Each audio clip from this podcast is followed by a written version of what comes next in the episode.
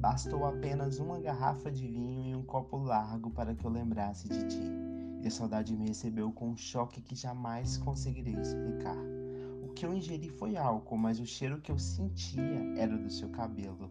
E se olhasse para as paredes, veria seu sorriso replicado em minha mente, e nos meus ouvidos entravam apenas os sons das suas risadas.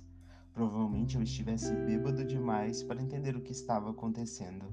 Talvez eu tivesse perdido o controle e entrado em uma rotina boêmia desde sua partida. Mas como sair disso se é apenas nesses momentos que eu chego mais perto de ti?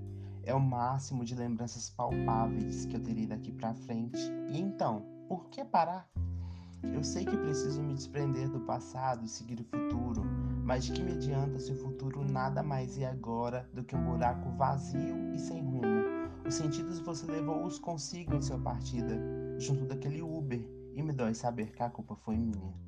Depois que vi você sair naquele Uber que eu peguei, eu entendi que estávamos pondo o fim, mas não entendi que era o fim dos fins. Depois que vi você se despedir com o rosto inchado e lágrimas nos olhos que eu vi entender. Eu preferi te ver sair a mudar o meu viver. Mas em minha mente eu não conseguia absorver que eu precisaria mudar para te ter e que sem você eu não teria mais sentido. A gente só valoriza quando perde. Essa é a frase mais clichê já dita nos fins dos relacionamentos porém é o clichê mais verdadeiro dito há décadas. Você ainda vai sentir, foi a sua última palavra, e minha resposta foi que eu duvidaria.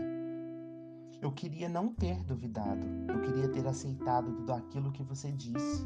Estou perdido e você levou consigo a bússola, e desde então eu vivo numa vida inaceitável de se viver, mas infelizmente é mais fácil me ferir com saudades, pensamentos, cigarros e bebidas, por todas as noites e em todos os momentos, do que dizer eu mudei, mesmo sabendo que sim, eu mudei, mas não quero que você saiba, e é nisso, no meu orgulho, que eu me enterro. Me perdoa. Adeus.